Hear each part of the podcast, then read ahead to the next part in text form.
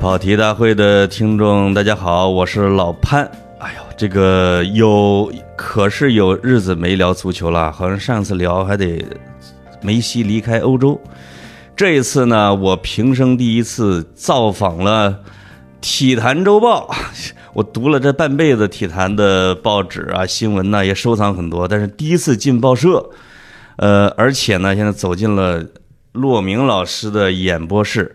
我先让骆明老师给大家打个招呼，我再介绍啊。跑题大会的朋友们，大家好，我是骆 明，非常荣幸来到跑题大会，因为已经久仰这个节目，呃，非常久了，但我一直想。这个什么时候来参与一下？潘老师给了我这个机会，非常荣幸。哎呀，太上道了！ 我上一次跟骆总是这个参加你们体坛的综艺，是吧？你还记得吗？世界杯足综艺球争拍了欧洲杯，啊欧洲杯啊，二零二一哦那年，是欧洲杯啊，不是2021卡塔尔年，不是卡塔尔世界杯啊。哎，时间那么快，哎，不不不，那次有断弦儿那回，对，二零二一年嘛，哎，这么快就，欧洲杯足球争快啊乐。不过因为疫情，咱从怎么那么快？从欧洲杯到卡塔尔世界杯也就一年半，对，对，这是因为疫情的原因。哎呦，我这个，我对这个有人偷走了我们的时间，你就会觉得真的很快啊！哦，那次是欧洲杯啊，那次欧洲杯跟跟骆总我们一块儿玩各种足球游戏。呃，骆明老师呢，这个我们足球迷都知道啊，但是因为跑题大会不是一个专业的足球节目，男听众、女听众比例是五五分。我要重点给非足球类的和我们的女性的听众介绍一下骆明老师。这个我我非常喜欢，而哎，其实其实咱们有一期节目，你我严强咱仨的节目是在跑题上发过一次，聊疫情，聊疫情啊，我们那次给很多听众差点给听哭了，啊，聊得很动情那一次。陆明老师呢是《体坛周报》的总编辑，这个他另外一个球迷广为人知的身份是这个金球奖中国唯一评委。为什么老加个唯一呢？真的是只有你一个金球奖评委是吗？呃，因为金球奖是每个足协理论上来说应该是每个足协找一个呃当地的评委来参与投票，对，但是现在改了，现在是要你排名世界前一百位的这个足协或者说国家和地区吧，才能找一位评委来投票。所以这个其实是和每个国家国家队现在的成绩也是密切挂钩。哦，哎，那难道是足协委托的你来当评委的不吗？不是，它是每个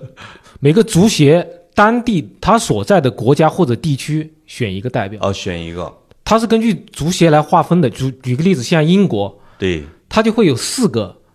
英格兰、哦对呃，苏格兰、北爱尔兰、威尔士。但你如果仅仅是按照国家的话，那你英国就不不应该有四个，对吧？对所以它是按照足协对应的国家或者地区。那就是金球奖评委跟奥斯卡评委谁厉害？呃，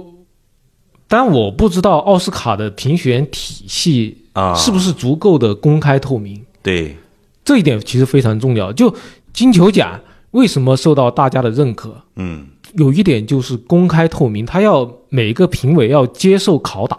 而且你他的评委，举个例子，如果只是中国，对就像我们自己有个中国金球奖，对吧？对，他也是找了一百个评委，但是相应来说，他不会有这么大的压力，哎，因为中国嘛，媒体是很多很多的，对不对？对，你有中央的媒体，不有国家级的媒体，有地方媒体，它不至于说你一个评委的投票被大家反复的拷打，而国际的金球奖，也就法国足球杂志举办的这个金球奖，对因为在每个国家或者地区就只有一票，我天，那么就意味着你要受到那个国家或者地区网民们的仔细的考察，你只要有一些。呃，因为金球奖本来历史上也有很多争议，对，那么，如果你的票不不合某些网民的意，他是会来讨伐你的。我经常每年就会，只要一公布选票或者说公布结果，必然会有大批的网民对，质疑，冲我来冲我。啊、就当然，如果那那一届奖，如果大家都认可，这本来就应该是梅西、C 罗或者内马尔什么前三位，对吧？那应该大家都相安无事。只要有很大的争议，那么你的评委也有可能成为网民们的靶子。所以金球奖的评委实际上全是各个，比如说足球主要国家的媒体专家，应该还是有代表性的媒体。其是实吧？我有代表性，对对对，因为我个人为什么能够成为金球奖的评委，也是当时是二零零七年金球奖准备、呃与国际足联那个世界足球先生抗衡，所以他就说我们扩军吧，对就要把所有的球员扩展到全世界，然后把哦评委也扩展到全世界，对那么每个国家找一个，那么中国找谁呢？因为我们和对报、对报集团是合作伙伴，哦，而法国足球杂志是对报旗下的，对，所以他们就找到我们的驻法国记者赵薇，嗯，就说你能不能推荐一个？赵薇她之前看过我写金球奖的文章，哦，觉得我每次的预测都还比较靠谱，对她觉得推荐我应该不会说让法国足球挨骂，然后她可能也把我的文章给了法国足球看，啊，法国足球看了之后觉得 OK，然后我才成为成为金球奖的评委。哦，我，呃，他所以他的评委的专业度一直被认为是超过世界足球先生的啊。这个球迷们呃，不是听众们，你们要认清一件事儿：世界足球先生跟金球奖不是一回事儿， 这这个对重要科普啊啊！对，呃，球迷们都知道啊，但是这很多其他人你得分清楚。世界足球先生的评委是主要是各国家队队长和主教练是吧？他们现在又改了。啊，就怎么他又最又改早了最早是教练，然后二零零四年是加入队长，就是从二零一零年到二零一五年，就就球迷们应该都知道，就是国际足联拉了很多钱，对，他觉得金球奖威胁到我世界足球先生的名誉，嗯，他就每年给队报的母公司阿莫里集团给了几千万欧元，我就去一年几千万欧元，相当于把它给收买了，对呀、然后这个奖就变成了国际足联金球奖。哦，合二为一了。呃对，合二为一，然后在尤其是二零一零年和二零一三年产生了很多争议，对，然后二零一五年国际足联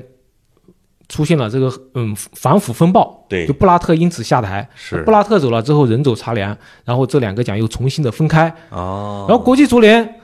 它独立之后，它就把名字也改了，原来是叫呃 Football of the Year，嗯，现在就改成呃非法 best player，他把名字改了，然后评委呢，他可能觉得我既然原来是由三个三个群体，包括呃主帅，包括队长，包括这个呃记者，啊，他说我对干脆现在再把球迷也拉进来，所以现在是四个群体，每个群体哦占四分之一的选票。哇，这个有点像奥斯卡，因为啊奥对斯卡对的对评委啊，我听说得有几千名评委，对它啊，是一个大众票，是吧？呃对，所以这就会造成有一些被民意所裹挟，因为我们对都知道这个，你只要与网络投票有关，那必然而然就会呈呈现这个刷票的这样一个局面，啊，对吧？？而且你既然是几千个人投票，那么他不用为他的选票负责，对你哪怕真的公布在网上，那谁会一个一个看看几千个票呢？没错，对，而金球奖，他现在可能也就一百票，对吧哇？当然，你可能有的国家评委他没收到邮件或者怎么样，可能少一点，九十来票吧。嗯嗯，那么就意味着你每一票，你必然会为所有的这个全球的球迷对，所看到，而且你不管怎么样，你虽然只是一个媒体，但你也是国家的名字出现了，对吧？你对例如我是中国评委，那中国网民就会来，你如果投票不行的话，那么你是嗯丢人啊！啊那我们中国足球就球迷就要来批评你。所以压力很大的，所以每个人都会非常重视自己这一个这一个选票。所以我刚才也为什么说足球的金球奖，它应该是比这个足呃这个电影方面的金球奖更加的权威、公正、客观。对，这有点像这个精英和专业层面评出来的，以及大众层面啊，对比，如说最佳歌手奖和最受欢迎歌手奖要。对对对，这世界肯足定球差别先很生，大。甚至我有时候想，这梅西退役两年之后，说不定还能票数排名前三呢。呃，有有的人不知道啊这这种在世界足球先生的历史上是有很多，啊啊！有很多是你像飞哥是两千年表现出色，但是是第二年才拿世界足球先生，哦，这种情况是有的。但对现在相对来说，呃，随随着这个媒体对足球的普及吧，对理论上还是越来越广了，应该不会再有这样的情况。但我相信争议肯定还是会存在的。是这个每我也看到啊，每年的时候金球奖评出来在微博上，因为你要把结果，你的结果好像是公开的啊。对我得公开结果，然后还得写出我的理由，为什么一二三四五对，是这几个人，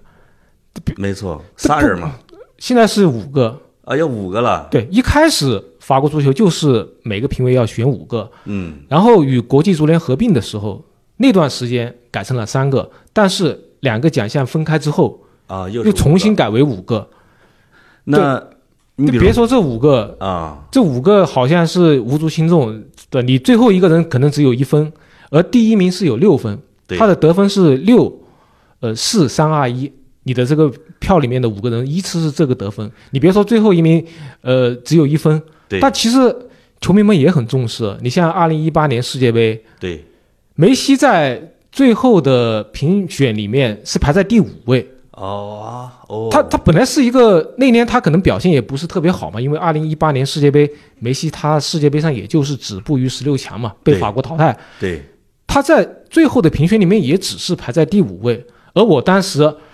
没有把他排在前五位里面，结果梅西的球迷就来炸了就啊就来讨伐我了。那我我自己也很冤枉。你梅西如果是在最后的评选里面排在前三位，对吧？我五个人都没选他，你可以对来批评我。他本来也只是排在第五位而已，啊，对吧？我可能只是把他在我的心目中排在第六、第七位，就这么的不可饶恕吗？那我就问几个有争议的哈，因为因为我发现，因为过去这十几年呢，球迷粉丝化是比较严重的，就是因为双星闪耀，你选梅西、C 罗球迷一定来，C 罗你选 C 罗，梅西球迷一定来，这个这个是免不了的。那我就问，有一年梅西什么国际荣誉都没有，但是他好像进了九十一个球，有一年他拿了金球奖，那一年就是他在西甲时代表现逆天。那一年你选了他第几？这是二零一二年，哇塞，这个记忆力也太好了吧！这这啊这个这个应该的，呃，毕竟我是吃足球这碗饭的嘛。对，我当时选的第一名是伊涅斯塔，哇，第二名是 C 罗，第三名是梅西，嗯，为什么呢？因为首先有一点啊，梅西他打破纪录的时候，就拿到九超过九十个球的时候，已经到年底了。但对我们投票其实是十一月，也就是他当时只是进到应该是八十个球左右，对对啊，他没有完成记录。如果是年底来投票的话，我肯定可能会考虑把他放到更靠前的位置，或者第一或者第二。哦，而而另外有一点就是法国足球的标准非常的明确，嗯，它的第一条标准是你的个人表现加上你的团队荣誉哦明，白它不是只有个人表现。所以我真的是根据法国足球发给我的邮件上面注明的评选标准，我来认真的考评。虽然说伊涅斯塔可能进球没有那么多，但那一年西班牙队拿了欧洲杯，对而且伊涅斯塔决虽然赛说 MVP 啊，整届杯赛他只有一个 助攻，但他拿了三场全场最佳啊，就所有看球的都知道，伊涅斯塔在那个西班牙队发挥了关键的作用，对所以我把他放到了第一位。嗯而 C 罗，我把他放到第二位，一方面他进了很多球，另外一方面他是帮助皇马打破了巴萨对于联赛冠军的垄断，哦，所以我把这两个结合在一起，个人表现加团队荣誉，然后做出了这样一个排名。那一年挨骂了吗？那年可能还好，因为我是把伊涅斯塔放在第 一位。我我相信，如果我把 C 罗放在第一位，那肯定别人接受不了，是对吧？而且伊涅斯塔确实是这个人没有任何黑点，啊，对吧？有当今足坛有两个人啊，就至少是有两个人是没有太多黑点的，一个就是伊涅斯塔，一个莫德里奇，对，就基本上你除非不是别有用心的人，不会去黑他们。没错。那还有一个哈、就是斯奈德被认为被偷走了金球奖的那一年，你选了谁？哎，我斯内德啊，呃老大，你不第一你选的是斯奈德是吧？对，第一斯内德应该是接下来应该是伊涅斯塔哈维，就是我印象中就是国米拿三冠王那一呃年。对对对，啊，哇塞，这个这个专业度越来越深了。还有啊，有一年 C 罗本来是拿不到金球奖的，但是呢，好像国际足联特意延迟了最后的评选，C 罗拿到了金球奖。二零一三年嘛，那一年你选了谁？那里贝里第一，哦，你选的里贝里对，里贝里第一。啊，里贝里也算是被偷走了金金球奖吧？呃，相对来说，施内德那一个呢，是因为规则的变化，对，因为记者和主帅队长他们的投票的倾向性可能不一样。嗯我再解释一下，就刚才我说过，二零一零年他两个奖合并了，对，合并之后，记者、主帅、队长各占三分之一。是，而在记者，我刚才说了，他的标准是你的个人表现加团队荣誉。而那一年梅西在世界杯上，他表现很一般，对吧？他的对阿根廷队被德国队四比零横扫。对，而在俱乐部层面，巴萨相对来说也没有那么的好，是在欧冠半决赛被国际米兰淘汰。啊，而施内德帮助国际米兰拿到三冠王，而且在世界杯上表现也特别的好，对吧？进球、助攻都很多。没错那我觉得施内德排在第一位是很正常的，而且其他的记者评委他们投票综合在一起之后，也是施内德第一。哦，哎，就是不是那一年的评选出现了这么大的分歧，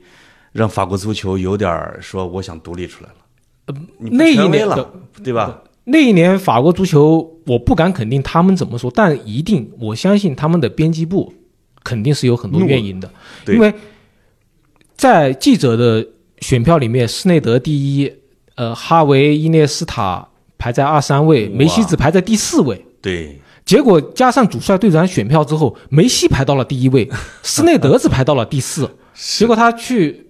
颁奖台都没上，所以这就我相信所有的记者评委都感觉到有一些没错诧异，都感觉到那我们票数只占三分之一，那我们投票还有什么意义呢？是，所所以啊，我们的听众们啊，就是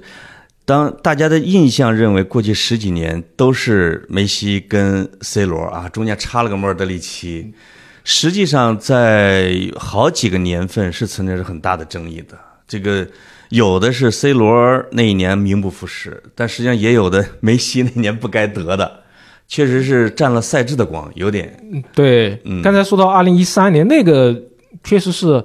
不光是赛制的问题，嗯就他的操作上有瑕疵，哦就那年，呃，我印象很深刻，就是那年我在办公室，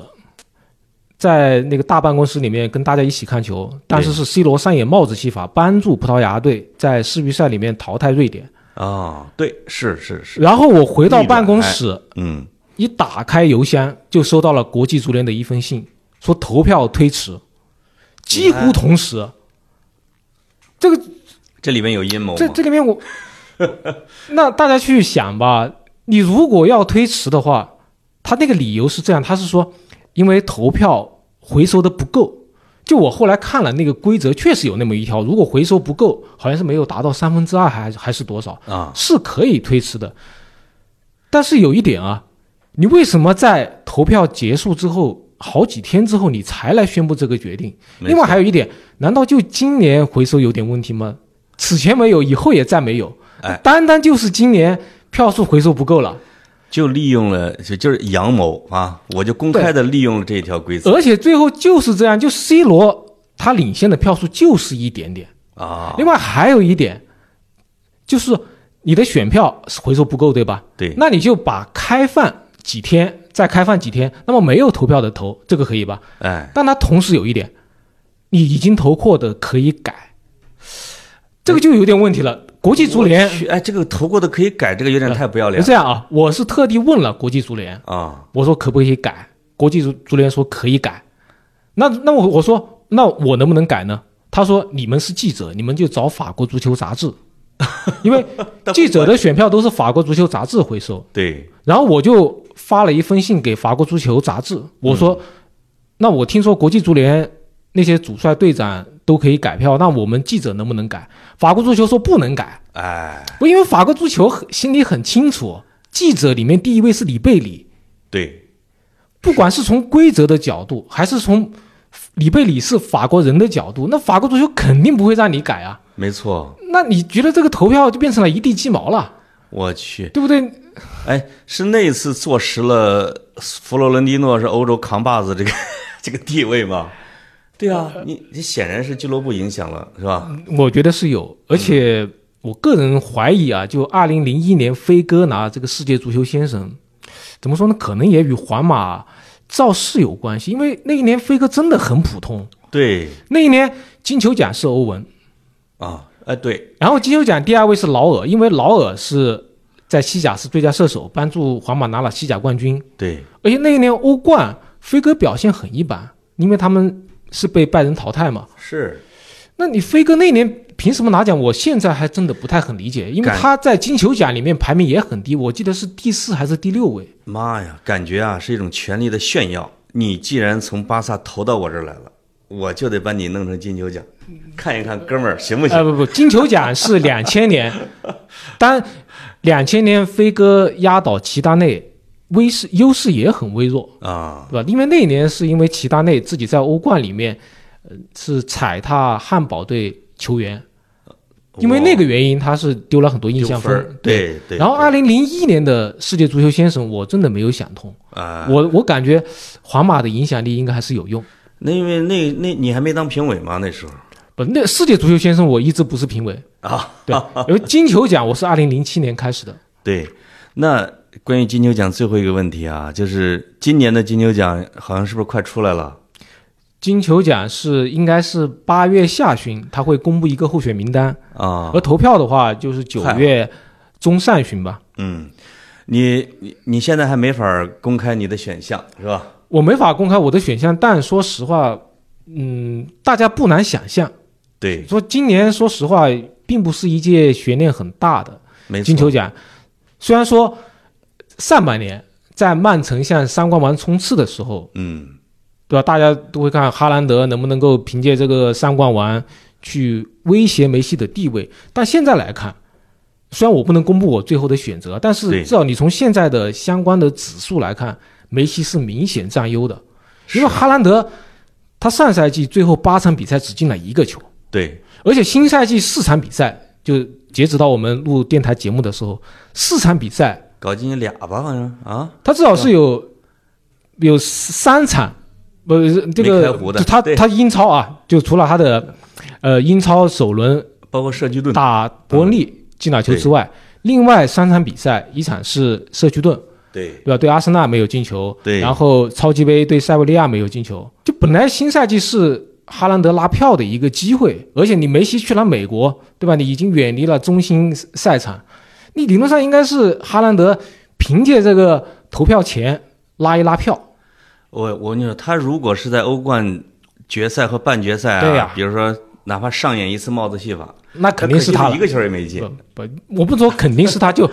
至少是他他的希望大很多。哇，那他可以跟梅西 PK 啊，因为对，那边拿了世界杯，我去，要按说哈、你拿了世界杯，并且是最佳球员，基本上是没什么对。但是他跟时间是有关系的，就是啊，评委们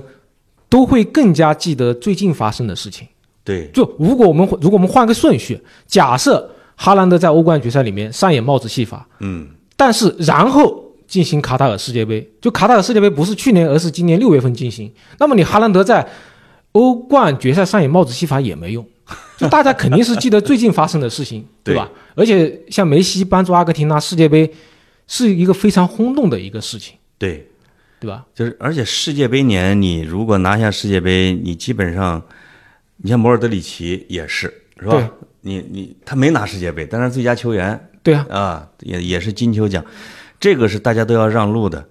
哎呀，哎，这么说来的话，金球奖的评选机制比《中国好声音》要公正客观太多了，呃，我觉得是这样。对吧？这这个导师转椅子那个，以及各种那个啊，现在争议那么大，呃，说刚才说了很多的金球奖，因为你肯定绕不开梅西、C 罗。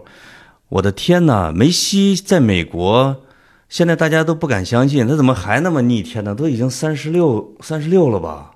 这你这你有能不能想象，一个球员到三十六岁还能把一个联盟倒数第一的球队给干成两个冠军两个冠军吗？啊？这个这又刚出来一个啊半个半个，只是进决赛，啊！这个这个进决赛的啊，美国公开杯进决赛，一个半了已经一个半一个半。啊。首先是梅西他个人状态就是很好，对吧？你哪怕在半年多之前，他还帮助阿根廷队拿到世界杯，而且表现特别好。对，不管他的呃对荷兰、对克罗地亚的那两个世纪助攻，对吧？没错还是他自己像对墨西哥的进球啊等等，对吧？他自己状态保持得很好。特别另外有一方面，我觉得也是因为迈阿密国际同时还引入了布斯克茨他们，就大哦家可以注意看一看比赛。其实布斯克茨他的传球也是非常的鬼斧神工，这个不是美国美国足球大联盟，不是叫是叫足球大联盟吧？对比赛你也看呀？对啊他这样你，们当评委的真够累不的。他有一点啊，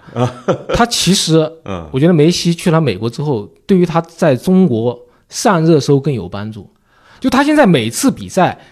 大家去看看热搜，至少是一个，多则两个，甚至可能有三个，因为他的比赛时间特别好，哦，他都是上午，对，所以你不得不看，不得不 关注。当你身边所有人都在看，哎呀，梅老板牛逼啊，对，又进来一个任意球，哇，太逆天了。而且真的很逆天，就是。呃，包括最近的，就是最新的这场比赛的两个助攻，你会觉得我的天呐，他比怎么比在大巴黎踢的还好？不，在大巴黎，并没有真正的以他为核心。对，或者说比赛的环境，客观的说也不一样，因为法甲它的身体拼抢，它的力量，我觉得在欧洲五大联赛是排在第一位的。啊，甚至有点脏。对嗯，他的身体素质好的球员太多了，就对太多的黑又硬了。哦，哈他对于内马尔和梅西这样的球员不友好。是，梅西反倒在这个迈阿密啊，达到了在阿根廷国家队的那种状态，就是我所有人都以你为核心。对，我们另外就替你对对跑对嘛，没错嗯没错。嗯，呃，但我也看到网上一些评论啊，说说美国职业联盟防守强度太低，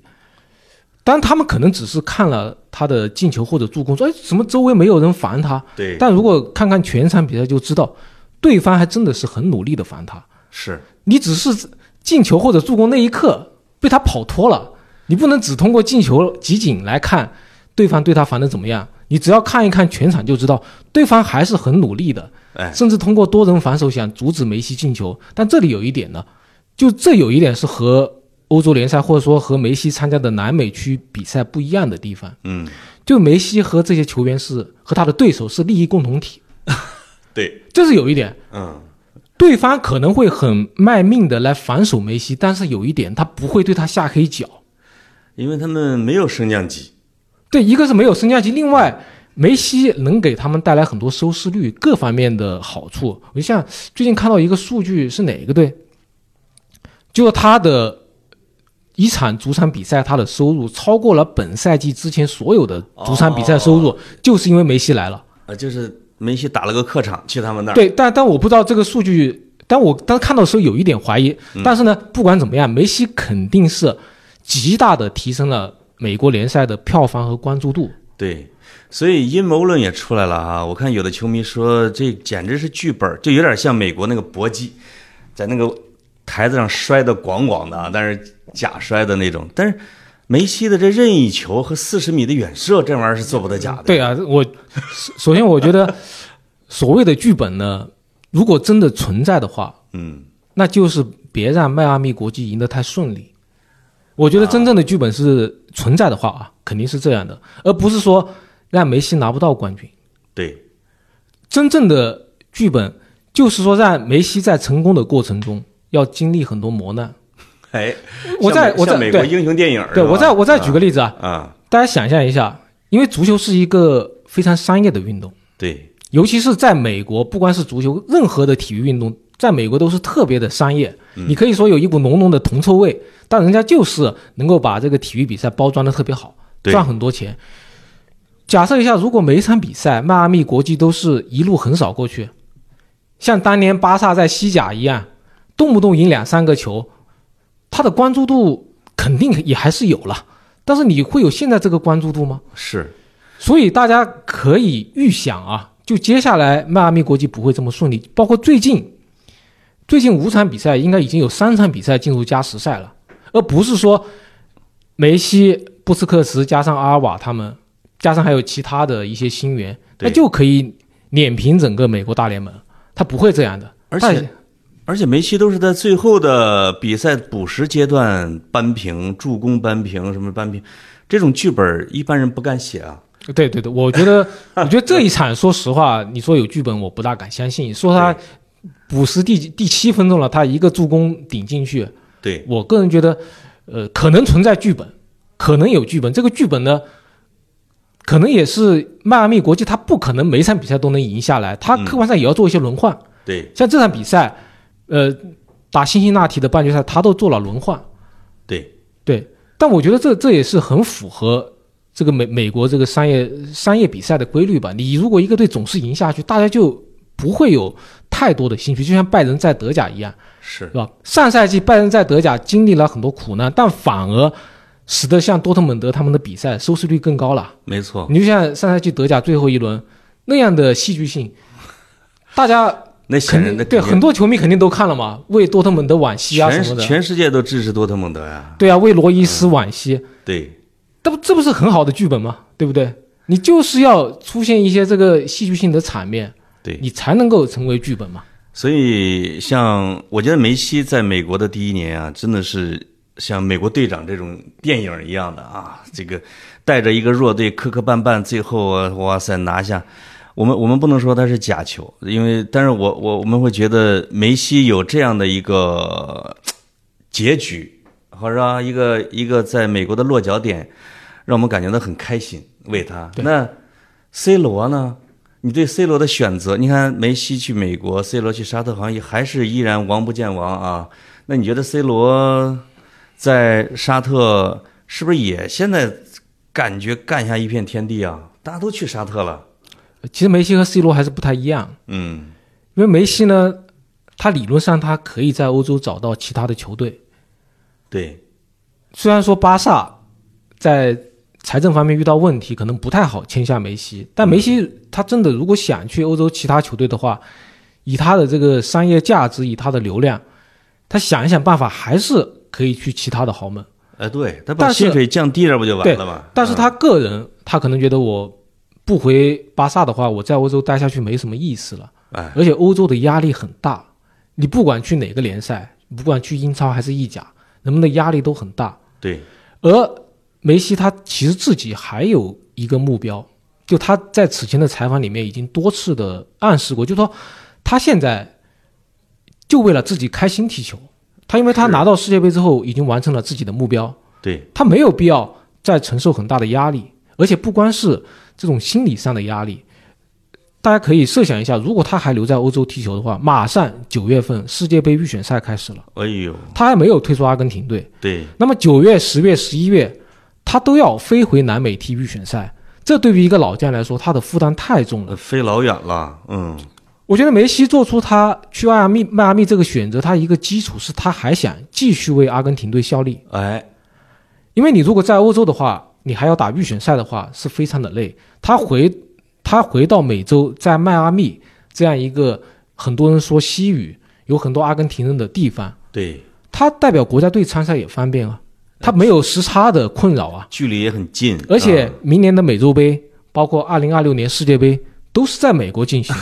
对他就提前适应了，啊，哎呦，我天，对吧？而且美国人给的薪水不低啊，对，据说税后可以七七八八加起来达到五千万欧元，虽然和沙特没法比，哎但已经超过他在巴黎的收入了。这还只是工资，对吧？呃不可能还加上一是些不是带分分成的啊分成，包括苹果啊，包括阿迪达斯都会给都会给他一些分成，对，所以七七八八加起来，搞到上亿美元，他已经很问题多了，他已经超过在巴黎的收入了，对吧？而且他为自己的国家队踢球也方便，不大是而且美国联盟没有降级，对压力也小，这个方方面面，我觉得对于梅西来说是一个，呃，乍看上去没有那么的理想，但其实是非常开心的一个非选常择。理想。但对于 C 罗来说并不是这样，因为根据相关的各方面的信息啊，嗯就是 C 罗在去沙特之前，他还是很想延续自己的欧冠进球记录。哎，所以他去欧洲找了很多的俱乐部，甚至包括像法兰克福，包括他的只要能踢欧冠的都老东问家了队，像葡萄牙体育或者叫里斯本竞技，啊，他都找过。是那些教练不或敢者是要啊教练或者是管理层觉得我们这庙这么小，容不下您这个大方丈。对而那些大方丈呢，可能也觉得嘖你 C 罗来了，你这样一个大盘，我们是不是不太好管理啊？啊包括您的工资也不低呀、所以大还家有婉拒了 C 罗。而且还有一点就是，C 罗当时刚好跟曼联发生了各种死磕不嘛愉快，没错，嗯，你这就会让后面的俱乐部有点心存畏惧，不管是管理层还是教练。那你和曼联和你的这样一个彼此彼此奔赴的俱乐部都发生了这样的不愉快，那你来我们这儿，那又闹这一出，那我们怎么办呢？所以大家不敢接，所以在这种情况下面，C 罗没有办法，他才去的沙特。啊，就虽然说 C 罗在沙特工资是很高啊，据说是一年两亿，但对于 C 罗来说，他缺这点钱吗？说实话，他不缺。对，可能对于本泽马来说缺，嗯 但是对哎于 C 罗来说，他真的不缺。他在欧洲曝光度更高，是对吧？再加上各方面的商业收入，可能没法跟沙特比，但肯定在欧洲更快乐。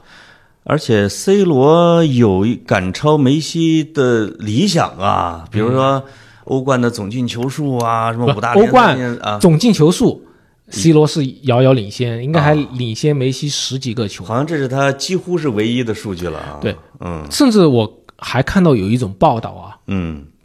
这是一个应该是一个美国记者说的，在他的这个呃社交媒体上面说的。他说，C 罗之所以接受沙特的邀请，是他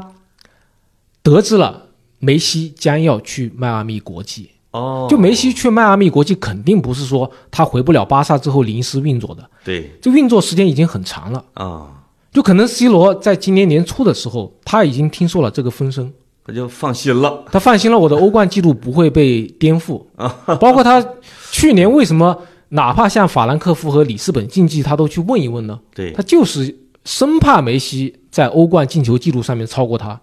因为欧冠进球王这还是一个比较重要的荣誉。啊，对，是但但刚才那个爆料，呃，我不敢保证百分之百是正确的，但是确实嗯那个博主他是应该是在去年十一月就已经发了这样一条，嗯，这样一条不叫嗯不叫博客吧，嗯就发了这样一条动态，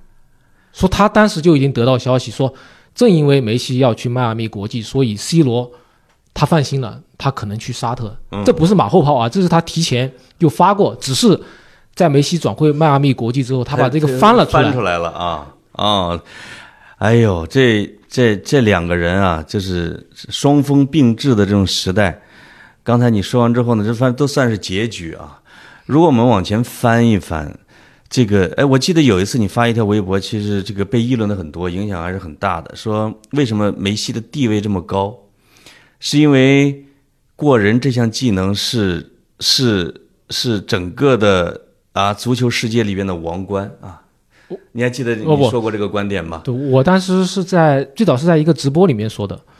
我说呃，所以你比如说嗯往回看 C 罗和梅西这十几年，你觉得这两个人的成就或者是记忆差距大吗？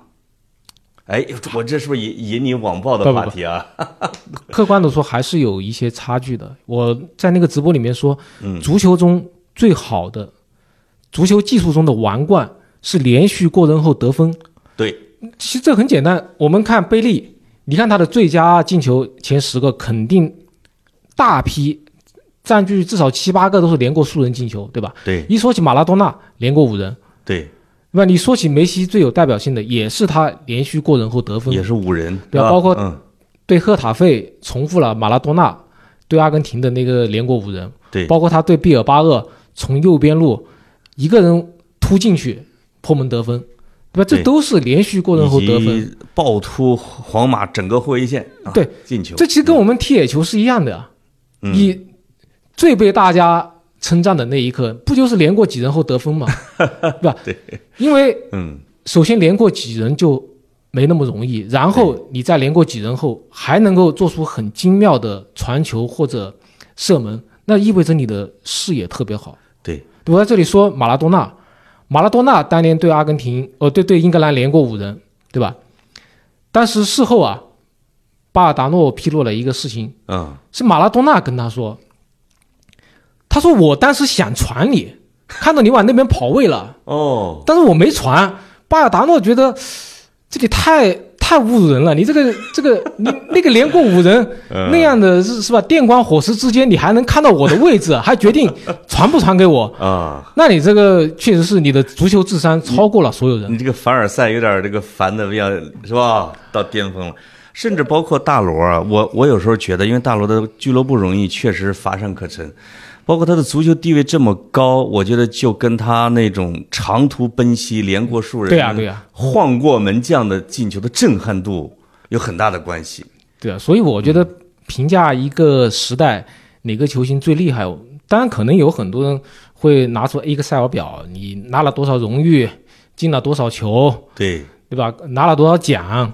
但其实归根结底就是看你的足球技艺怎么样，这是是最简单的一点。我们为什么这么推崇罗纳尔多？我用引用穆里尼奥一句话，他说：“你们可能会说梅西和 C 罗谁是最好的，但但在他的心目中，就在巴塞罗那效力的罗纳尔多是最好的，啊，因为他当时是巴塞罗那博比罗布森的助教嘛。”对，他觉得罗纳尔多这种摧毁一切的进攻方式是真正才是最强的。嗯其实我相信老球迷可能看过罗纳尔多当年踢球的方式，确实，呃，现在我们经常会用一个词叫体系，但对罗纳尔多真的是一个人自带一个体系。对，他不是在场上说我是一个中锋，他巅峰时期大家可以看看他的集锦或者或者录像，他在前场每一个部位拿球，都带， 都对啊带，，嗯边路、前腰、右边路都带。但有人说他毒吗？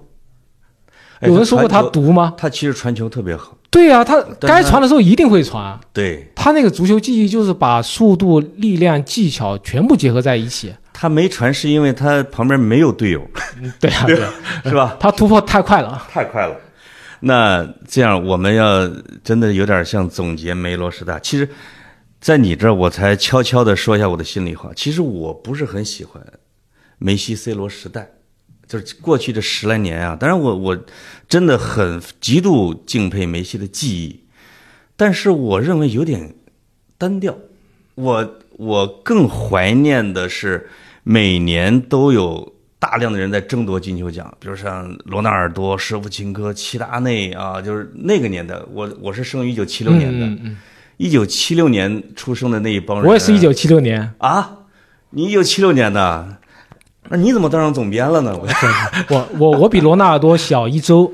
那我是十一月，那我可能比他小半年。我比比他应该比他小小小将近一个月吧。那我们真的都是那一年的。对那你你那你是不是对我的观点是不是有一点共鸣？就是我会觉得，群星璀璨的年代，好像比两个大星把其他的都照没了年代，是不是感觉要有意思一些呢？但我觉得也没有办法，因为梅西和 C 罗他们也是赶上了这个时代。嗯，这个时代，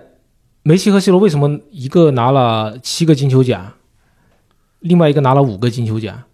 对呀、这八个也快他来是了因为资源极度的集中，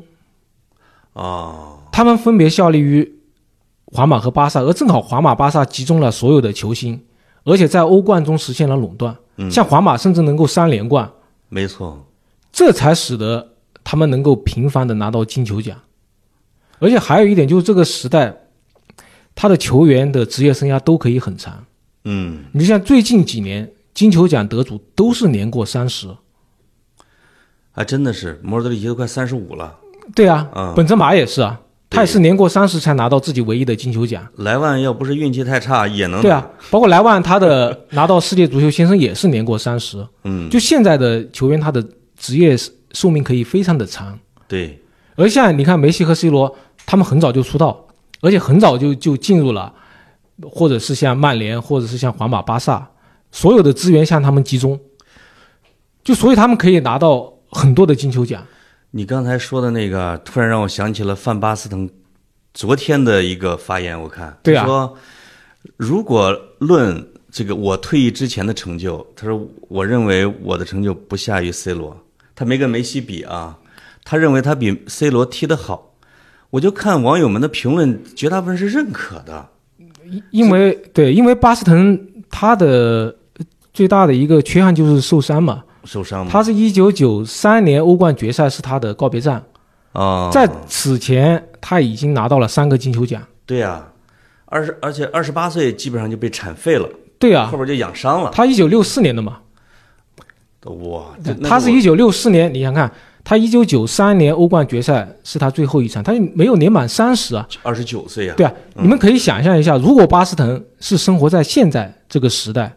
对呀、科技非常的发达，你有什么伤病可以很好的照顾你，包括会监测你各方面的数据。不准不准背后爆产， 对啊，对吧？而且是像 VR 这种肯定是有利于前锋的嘛，对对吧？这种你任何的犯规动作稍微出格一点点，你躲不掉的。是，你骗过了裁判，视频助理也可以发现，所以现在总体来说，足球是朝着更有利于进攻球员、更有利于天才球员的方向发展。哎呦所以我们可以想象一下，如果巴斯滕他也踢到了三十七八岁，啊，对？吧？你可以想象罗纳尔多，我再说一下罗纳尔多，哎呦，他为什么会两个膝盖他的髌骨韧带都断了？这是因为他小时候接受了不恰当的训练，哦，他可能天生的髌骨韧带是可能有一些问题，对，但他正赶上了当时那一个时代，那个时代他的职业球员就是会拼命的练肌肉，就除了罗纳尔多之外，你看皮耶罗也是一个例子嘛。对，就是而且要吃药练肌肉，对对对，他就是练了肌肉，把他的灵性给磨没了。而罗纳尔多，其实他一开始，我们看他比赛，他是他确实是力量很足，速度很快，但相对来说是一个比较清瘦的一个小伙子。没错，他是去了埃因霍温之后，拼命的练肌肉，啊，他的肌肉强度上去了，但他的韧带强度不会提上去啊。对，所以在频繁的冲刺中，他的两个髌骨韧带都受不了，最后他的两个韧带都断裂了，都做了手术。我们可以想象一下，如果是罗纳尔多接受的是现在的这样一个训练方式，他如果更早一点，像梅西一样去了拉玛西亚，啊对，吧？接受这种非常正确的训练方式，而不是一味的没让你错拼命的练肌肉。那个时候的意甲对吧呀，不管是尤文还是国米啊，都是要吃和打那种增长肌肉的药的。呃，对，洛龙嘛，但是对很多球员像什么科托之类的，哦，是，什对吧？那么像瓜迪奥拉不都药检呈阳性嘛， 对吧？对吧对，对，瓜迪奥拉但是还有还说一个人，就雷东多。哦，雷东多其实是我非常喜欢的一个球员，他就是从皇马加盟 AC 米兰之后，就马上就被 AC 米兰的大运动量训练给毁了。哦，他去了之后，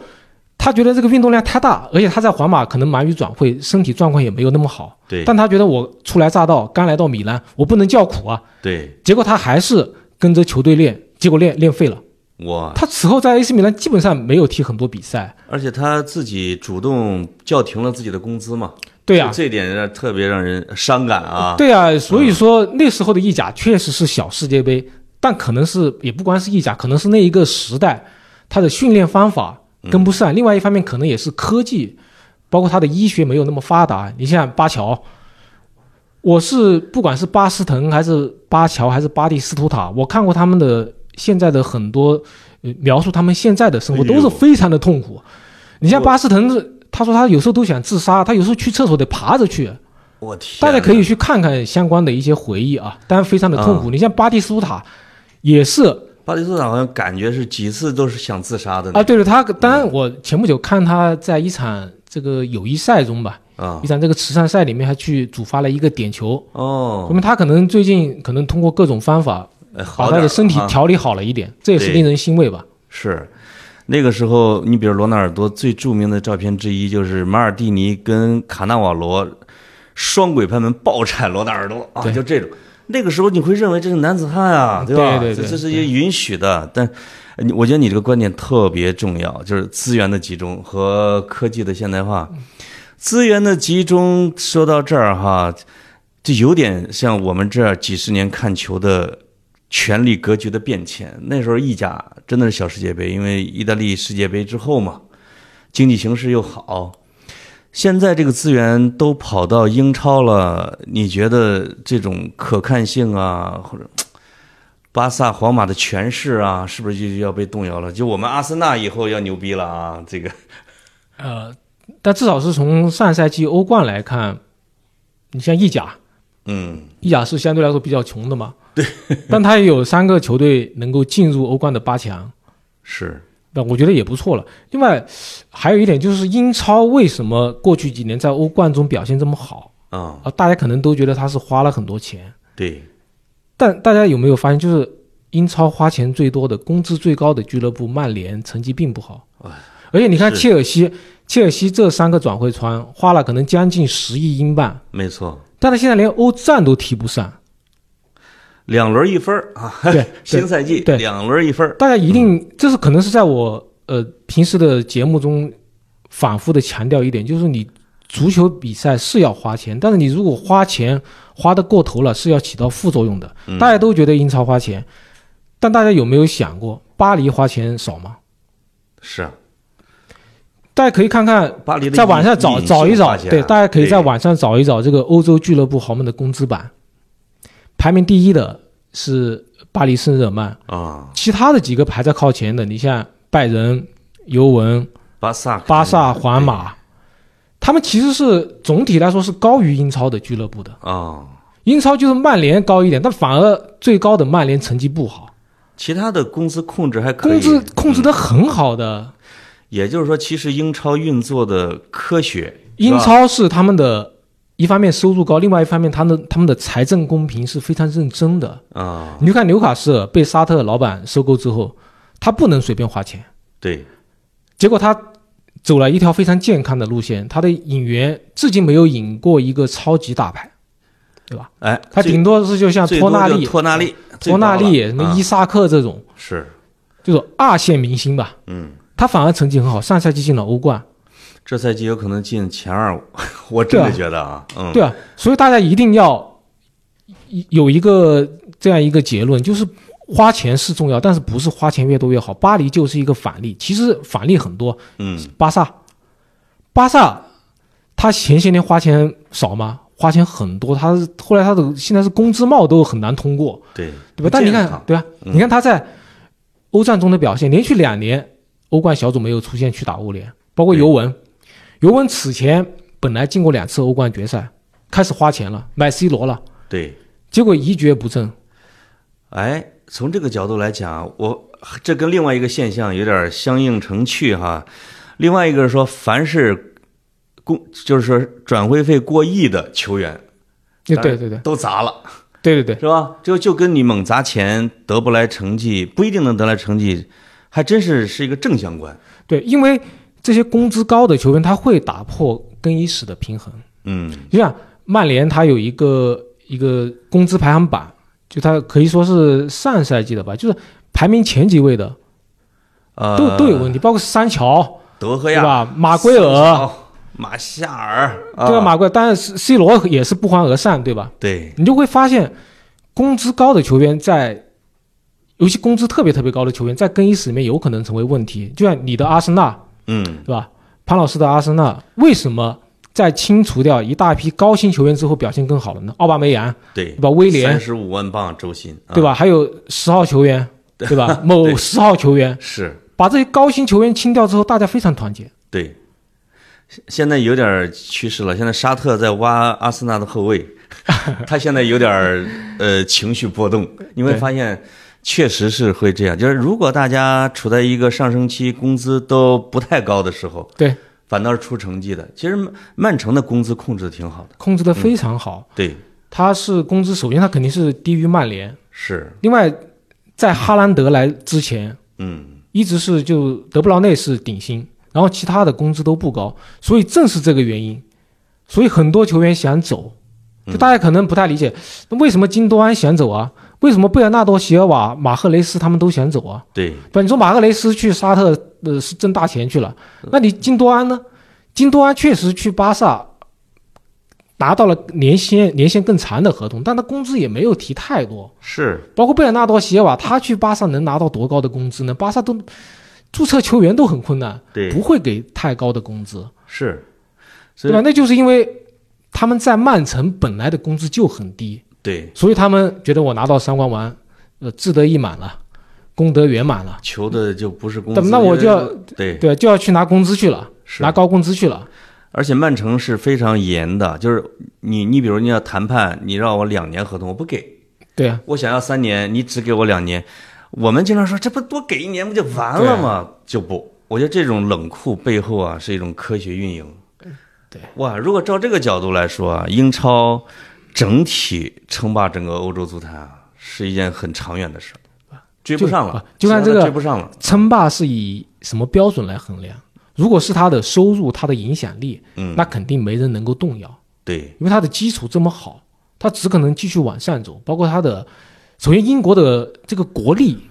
也比他的主要竞争者像意大利、西班牙要强。那哎对，那德国虽然说经济实力强，不管是上座率还是赞助商嗯，都不错，但他毕竟他的基础没有英超那么好，对所以在这方面英超肯定是呃遥遥领先以。及英语世界的影响对力。但是你吧如果真的要看比赛成绩的话，骑士岛不一定，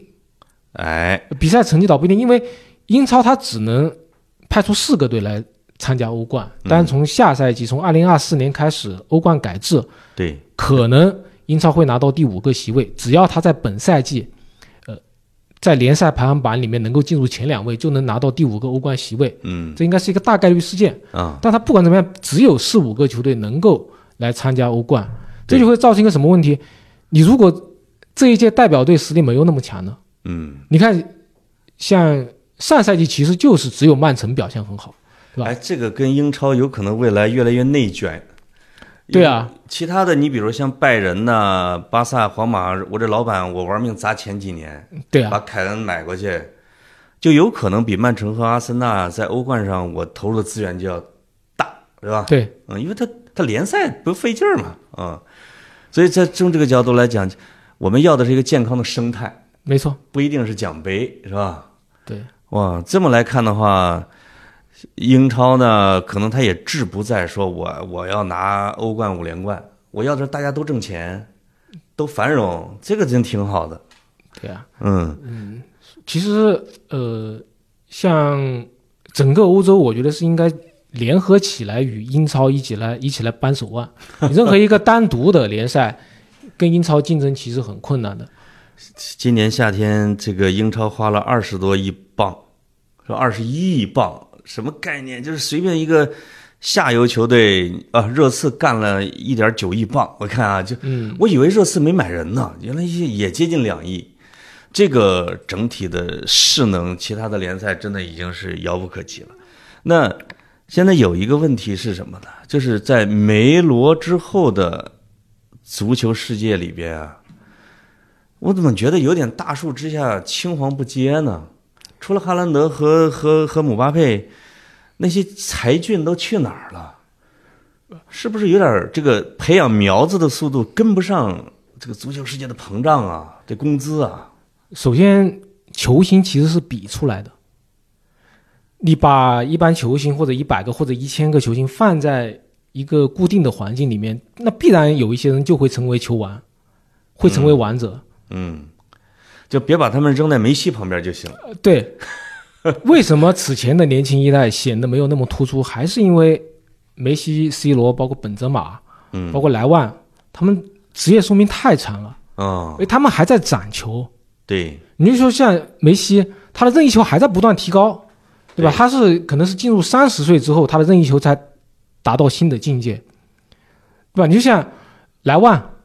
莱万也是进入三十岁之后，他踢球的风格更加的开全窍面，了。对，对吧？包括本泽马也是，我们看本泽马，他拿金球奖那一个赛季，他的全面性，对吧？他的在前场前场能进球，然后回撤也能组织，都是在不断进步。对，那他们这样的逆生长，其实是让后生小辈们一下子很难超越他们。我觉得这是一个客观的现实，这应该也是历史上从来没有过的。因为以前，不管像贝利、马拉多纳，他们可能到三十岁左右就让出这个舞台了。是，而现在，就说九零后吧，九零后现在还没有拿过一个金球奖，他们是上面有八零后，是后面零零后马上要来了，啊，所以他们压力也很有大。点憋屈啊。对，但现在来看，梅西和 C 罗，包括还有像本泽马，他们已经离开欧洲的中央舞台。那么我相信，接下来肯定自然而然，在不断的比拼中间，嗯，会有其他的球星成长起来。但是有一种观点啊，就是包括跟其他的体育项目类比起来，比如说 NBA 詹姆斯之后或者什么，包括尤其是网球，纳达尔、费德勒、德约科维奇三个嗯，恨不得古往今来就就最伟大的选手是携手离开江湖之后，感觉网球已经没戏了，就是甚至有观点说，呃，网球的大师时代已经过去了啊之类的，这是不是是不是一个时代性的一个东西啊？我我们可能要过五年甚至十年之后才才回过头来看。是吧？会不会涌现出我我个人觉得，你至少在足球这项运动上面，我就说哈兰德吧，对哈兰德的进球记录，包括甚至姆巴佩留下的很多进球记录，其实也是超越前人的。啊？大家可以想象一下，但哈兰德最近可能状态没有那么好。哈兰德刚刚来曼城的时候，他那个进球速度，那以前的英超所有前锋都比不上，呃吓死人！那个平均一场两三个，对吧？嗯，你就说姆巴佩，姆巴佩，你看他在世界杯上的表现，他在世界杯上留下的进球数字，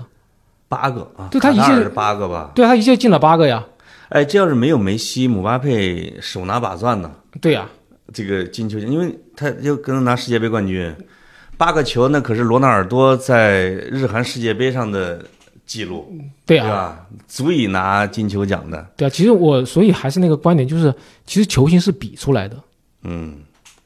就是对未来还是乐观的。我我绝对乐观，相对乐观吧。嗯，当然，可能不同时代的人会有不同的看法。就像我们现在也觉得，呃有很多人，可能潘老师也是这样，觉得梅罗时代好无趣啊，就他们两个人、二人转。哦，那那我们当年对吧？你说拿金球奖最多，罗纳尔多也就拿拿了两个啊，对像齐达内他们都只拿了一个呀，呃其是他啊飞啊哥、里瓦尔多、舍甫琴科都只拿了一个，对就可能呃就像《午夜巴黎》那部电影吧，啊，就人总是觉得过去的时代更好 的，哎，对吧？是，那包括包括 NBA 啊，因为我看到有很多老的 NBA 的人说，现在的 NBA 是 NBA 吗？不就是投篮比赛吗？一过一过半场就对扔，是吧？根本没有那个肌肉的碰撞。说这个呃，篮球这项运动已经没了啊。哎，好像还真有点像咱们这种啊，这个白头宫女嗯啊，对说玄宗那个劲儿啊。对，我觉得你的思路还是很开放的，就是对未来有乐观。是这样的，我我再补充说一个，其实我最近的一个一直在思考的一个问题，嗯，就假设我们这个时代没有梅罗，假设梅梅罗这两个人从来没有来到这个世界，啊或者说他们来到这个世界去干其他事情去了，去炒股去了，去做投资去了，对。去当医生去了，啊，那么我们这个世界会怎么样？那我们会现在歌颂这是一个众星闪耀的时代。我们这个时代有莫德里奇，有伊涅斯塔，对吧？有伊布，有苏亚雷斯有，阿扎尔 啊，是吧？对，那么会歌颂说这个时代好多强人啊，嗯，哦，对吧？包括罗本，我们会歌颂他们。哎呀，这么多球星，这么群星闪耀，这是一个多么美好的时代。我们可能也会这么想。我觉得你这个角度一置换呢，直接就把我那观点给我推翻了。我说当年舍甫琴科、卡卡、罗纳尔多那个时代很群星闪耀，后来发现你刚才列的那一波人的水平啊，其实也不在那一波人的之下。对，那个时代可能还有一点，就是因为罗纳尔多他的职业生涯稍微有点短。嗯，我们可以想象，如果罗纳尔多他没有受很严重的伤的话，那么我觉得他拿金球奖会更多，他对不至于只拿到两个金球奖。或者他一直在皇马待着，对啊，他啊不是颠沛流离，不断的换俱乐部。选错了国米了，真是耽误事儿啊。对他如果像现在的梅西和 C 罗，或者说银河战舰更早出现，哎，银河战舰更早出现，他就能把罗纳尔多锁定，哎呦我去，那就能拿或者巴萨把罗纳尔多锁定，对。对吧？你就一直在我巴萨效力，而且我巴萨不停的拿欧冠，那么可以想象罗纳尔多他的金球奖数量会到一个什么样的地步。另外还有一点啊，嗯，可能此前都没有人注意过，就是欧冠是它跟以前是不一样了，因为在罗纳尔多或者说巴斯滕那个时代，嗯，你参加欧冠每个国家就一个队，哦，这样会造成很多球星参加不了很多欧冠，像马拉多纳，他就参加过一次欧冠啊。呃随那不勒斯，然后马上很快被淘汰了。对他只能率那不勒斯去拿联盟杯啊。没错，而欧冠这一这一点有什么好呢？它就是现在是每个国家的好球队，基本上我每年都可以参加，尤其像皇马、巴萨、拜仁这样的，对，大家有一个参照系。而刚好皇马、巴萨，它通过资源的垄断，在这样一个唯一的参照系里面频繁的夺冠，哇，所以他把梅西和 C 罗给捧出来了。其实我们也知道嘛，C 罗离开之后，皇马又捧了莫德里奇，又捧了本泽马，是，这不是一个意思吗？我假设梅梅西和 C 罗从来没有来到这个世界，那你说皇马、巴萨必然会把伊布锁定，那伊布总是在皇马和巴萨，那我们还会说他是软脚蟹吗？对不对？你这一说啊，让我进入到了一种历史的隧道感觉了。因为我有时候在想啊，我觉得马拉多纳和克鲁伊夫，他那个年代和他们自己的选择，我我我离开大俱乐部，我去那不勒斯，是吧？或者我去一个我我就不不奔着你最牛的俱乐部去，因为我要挑战你，我要骂对国际足联，呃，我带着那不勒斯我也能夺冠，有一种摇滚的英雄主义对年代对，对，而刚才你描述的巴萨和把资源高度集中，就感觉像一种威权时代，就大家就就奔着这个尖儿来了，是吧？对，现在是有一个很成熟的嗯，娱乐业类似的这种模式，它会包装一个人，它会包装你的人设，它绝对不会像以前的乔治贝斯特一样，我天天晚上出去喝得烂醉如泥，对不对？乔治贝斯特虽然说现在也是在评选历史最佳的时候也能进个前三十位，对，但你可以想象，如果他是生活在现在这个时代，嗯，被福格森从小就 管着。像管吉格斯一样，对吧？吉格斯当年也是想出去泡吧，被福格森发现，对对吧？狠狠地教训了他。是，如果他是生在现在这个时代，嗯，他的职业生涯也很长的话，对，对吧？他肯定有更大的成就啊。哇，包括你这一说，包括进球数，我原来才知道巴斯滕参加的欧洲杯啊，我别人提醒的，说八个队，我小时候看的那个欧洲杯竟然是八个队，一九九二年嘛，对啊，对，这进仨球就已经是世界就就已经是欧洲杯最佳射手了，啊一九八八、一九八八、一九九二，九二是博格坎普仨球，我记得对啊也是最佳射手。而现在的足球的球速，呃，保护进攻不准铲这个梅西啊这个进球哗哗的，就是刚才你说的那个整体娱乐化，大家就要奔着娱乐是生产力去了，而不是真正是足球战争那种感觉。对，他要包装出一个良性的偶像，对就哪怕你的偶像有负面的绯闻，他马上以各种手段把它给遮蔽下来。哇你不像当年马拉多纳，呃，大家可以去看一看他当年在那不勒斯的那些历史。那那不勒斯的那个环境，说实话，就是能任何球星去了都可能被带坏，对尤其像马拉多纳这一种生性有点浪荡不羁这样一个人，对，对吧？像毒品，天天嗑药啊，对吧？兴奋剂，是那你这谁受得了？黑社会对吧？黑手党，说实话，马拉多纳真的是一个奇人，他的身体太好了。你说他哎呦，你看那个集锦里边，他被后边狂铲的时候，对哥啊们他儿天没事儿、啊，对他天天放纵自己，嗯，都还能够有那么长的、比较好的职业生涯，哇，而且他的伤病，他伤病非常非常的严重。他要是跟梅西同龄呢，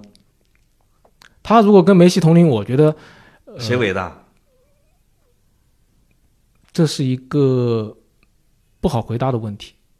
不好回答的问题。啊，他如果很也，我觉得他性格，哎，真的是啊、很难回答这个问题，很很难难回答。就像贝利、马拉多纳、梅西，我个人觉得，呃，还是那句话，球星是比出来的。哎，你贝利、马拉多纳、梅西他们放放到自己的时代，嗯是因为他们已经与本时代的球星做了充分的比较，所以我们我们能一眼看出来，哎，贝利就是那个时代最好的，马拉多纳在他同时代最好，对对吧？梅西现在这个时代，呃，大部分人认为他是最好的，对吧哎？你如果是跨时代的比较，我我不敢做这个比较。看来啊，这个马拉多纳 PK 梅西这种这个话题是不会终结。虽然已经有人说梅西有可能是球王的终结者，是吧？我觉得不科学。嗯你从他们的职业生涯的成就来看，梅西肯定超过马拉多纳，但对这不公平。哎，是马拉多纳那个时代，他你看他都只能参加一次欧冠，对吧？你说如果欧冠，但是像现在这样，哪怕他在那不勒斯不能年年夺冠，他肯定参加欧冠次数也会更多啊，他年年对吧年年搞吧，对吧？对吧？而且他如果当时职业足球的体系像现在这么严密的话，对吧？那那马拉多纳应该不会和黑社会搅在一起吧？没错，所以我发现了，最后啊，如果大家都以 Excel 表格和数据来 PK 的话，前人是吃亏的。对。真正的 PK 一个足球的一个球员的历史地位的话，就是技艺，对就是他的足球艺术。就是他的口碑，哎很简单，就是找一批比较专业的看过这几个人踢球的人来投票，没错然后谁是最好的，谁就是历史最佳。哎呀，